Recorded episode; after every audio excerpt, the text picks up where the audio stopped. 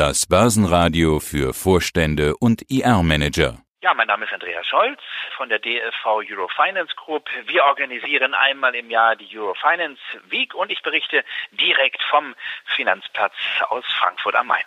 Und zwar mit dem Euro Finance Weekly Podcast unter anderem. Neues Jahr, neuer Podcast, der Newsletter dazu, der ist schon gekommen. Und da greifst du ja ein interessantes Bild auf, nämlich den guten alten Herrchen- und Hund-Vergleich, den, glaube ich, Börsenaltmeister André Costolani geprägt hat. Mal läuft der Hund voraus und das Herrchen hinterher und umgekehrt, das Herrchen muss den Hund hinterher ziehen. Herrchen in dem Fall die Fundamentaldaten und Hund der Aktienmarkt. Der Hund, der läuft ja bekanntermaßen gerade weit voraus. Das Herrchen bewegt sich momentan gar nicht und damit ist die Wirtschaft gemeint. Die Corona-Pandemie und die daraus folgenden Maßnahmen der Regierungen, die bremsen stark. Also das Herrchen läuft gar nicht hinterher, sondern steht, kann man fast sagen.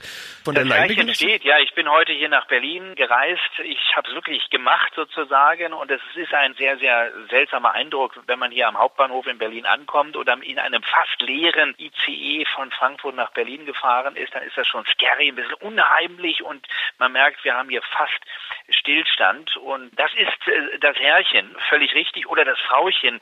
Ich habe in meinem ersten Weekly vor einem Montag davon berichtet und ein Leser schrieb dann auch, denken Sie aber auch an die Frauchen. Ja, dieses Bild ist wirklich schon ein etwas älteres Bild, aber ich finde, es ist immer wieder interessant und es veranschaulicht sehr schön, wie sich Börse auch mal entfernen kann von den Fundamentaldaten. Im Moment hat man ja den Eindruck, je strenger die Corona-Leine, je strenger wir alle an der Corona-Leine sind, desto entfesselter ist die Börse. Das geht jetzt schon lange so und das macht mir ein wenig Sorgen. Und ich habe deswegen so ein bisschen von dem Zügel- oder leinenlosen DAX gesprochen. Also der hat sich jetzt schon sehr weit wegbewegt äh, vom Frauchen und vom Herrchen oder vom Herrchen.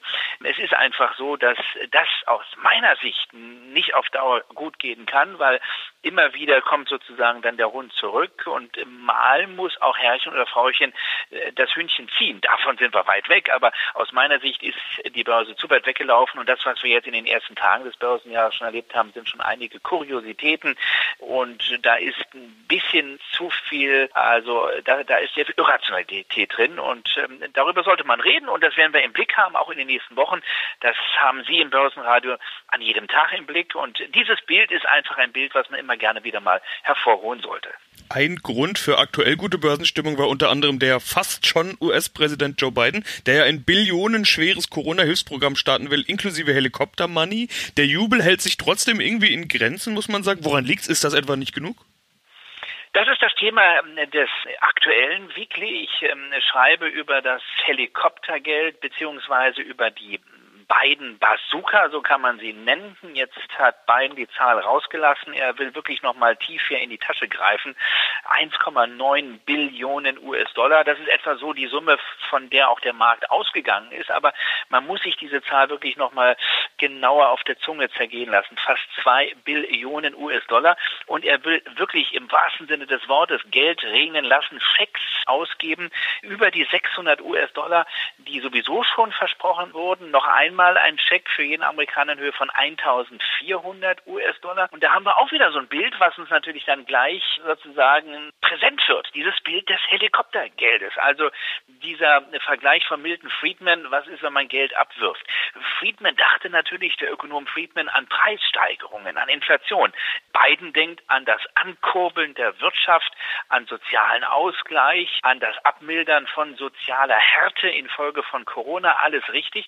Und das ist eine ordentliche Bazooka. Eine Bazooka, die wahrscheinlich auch knallen wird. Eine Bazooka mit Wumms im Gegensatz zu der Bazooka hier in Berlin, wo ich gerade bin, die derzeit äh, Sebastian Ladehemmungen hat, wenn man an die Auszahlung des sogenannten Novembergeldes denkt für die deutsche Wirtschaft, für viele Unternehmer. Also, da hat Biden, äh, die beiden Bazooka, eine ganze Menge vor. Biden will es jetzt wissen und das wird Folgen haben für die Konjunktur. Das wird der US-Wirtschaft helfen. Das könnte auch den Greenback den Dollar stärken und den Euro wieder schwächen.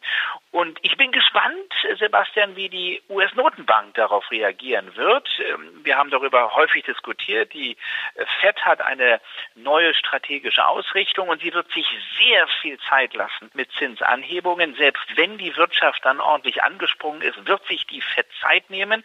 Wir haben ja in den letzten Tagen schon ein bisschen bisschen an den Märkten die Angst gehabt, dass das Tapering vor der Tür stehen könnte oder kommen könnte in den nächsten Monaten, nicht vor der Tür stehen, aber kommen könnte. Ich denke, das wird auch noch Zeit brauchen.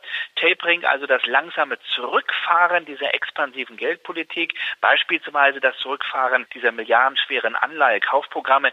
Ich denke, Sebastian, das wird nicht vor Ende des Jahres passieren, eher erst im nächsten Jahr stattfinden, selbst wenn die beiden Bazooka so richtig ihre Wirkung entfaltet. Das heißt, wir werden zwei große Treiber haben für die US-Wirtschaft. Das ist einmal die Fiskalpolitik und es bleibt die ultra expansive Geldpolitik.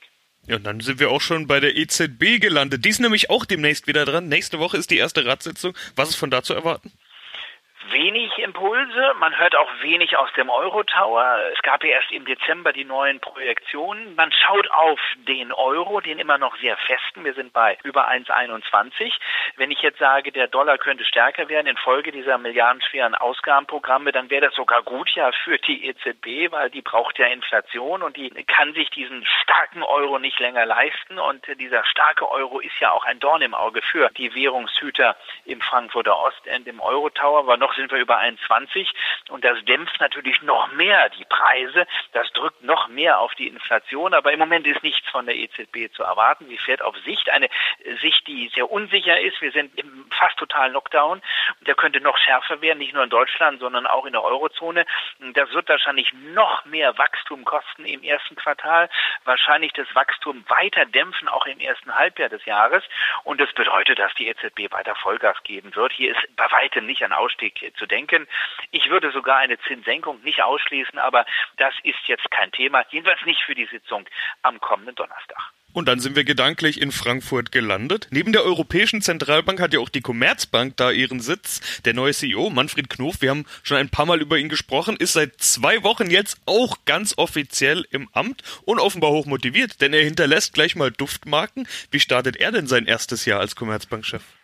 Ja, der startet ordentlich, der startet wie die Feuerwehr, wie so ein Sanierer und er hat gleich einen Brandbrief geschrieben an die Belegschaft an seinem ersten Arbeitstag, hat gesagt, wir sind mitten in der Transformation und es wird eine harte Restrukturierung geben.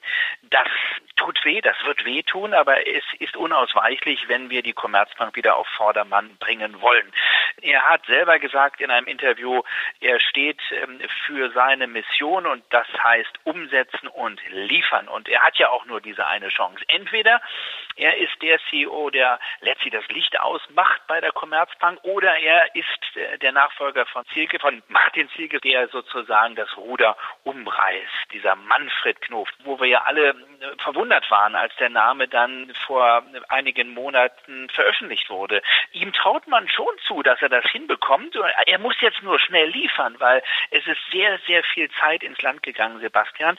Und die Märkte schauen schon in Richtung Aufsichtsratssitzung. Wichtiger Termin wird Anfang Februar sein, am 10. Februar. Ich kann mir vorstellen, dass bis dato dann auch eine neue Strategie, eine Manfred Knof Strategie veröffentlicht werden wird. Und ganz kurz noch zum Saubermachen. Er schmeißt jetzt alles, allen Dreck noch mal rein in die alte Bilanz, in das Jahr 2020. Er hat gleich in seiner ersten Arbeitswoche die Risikovorsorge für das letzte Jahr noch mal hochgenommen auf 1,7 Milliarden Euro nach 1,3 bis 1,5 und er hat nochmal höhere Abschreibungen vorgenommen. Er will also mit einer möglichst weißen Weste starten in seine nächste Karrierestufe. So machen das ja viele neue CEOs. Alles nochmal abladen, den Müll nochmal sozusagen auf die Bilanz des Vorgängers kippen und schippen, um dann sozusagen den Weg frei zu haben. Wir bleiben dran. Ein ganz, ganz spannendes Thema, aber ein nicht schlechter Start erstmal für den neuen Chef der Commerzbank. Aber liefern muss er erst noch. Das muss er dann erst noch zeigen. Andreas Scholz. Vielen Dank für den Überblick. Besten Dank, Sebastian. Alles Gute. Wir machen Börse hörbar und verständlich.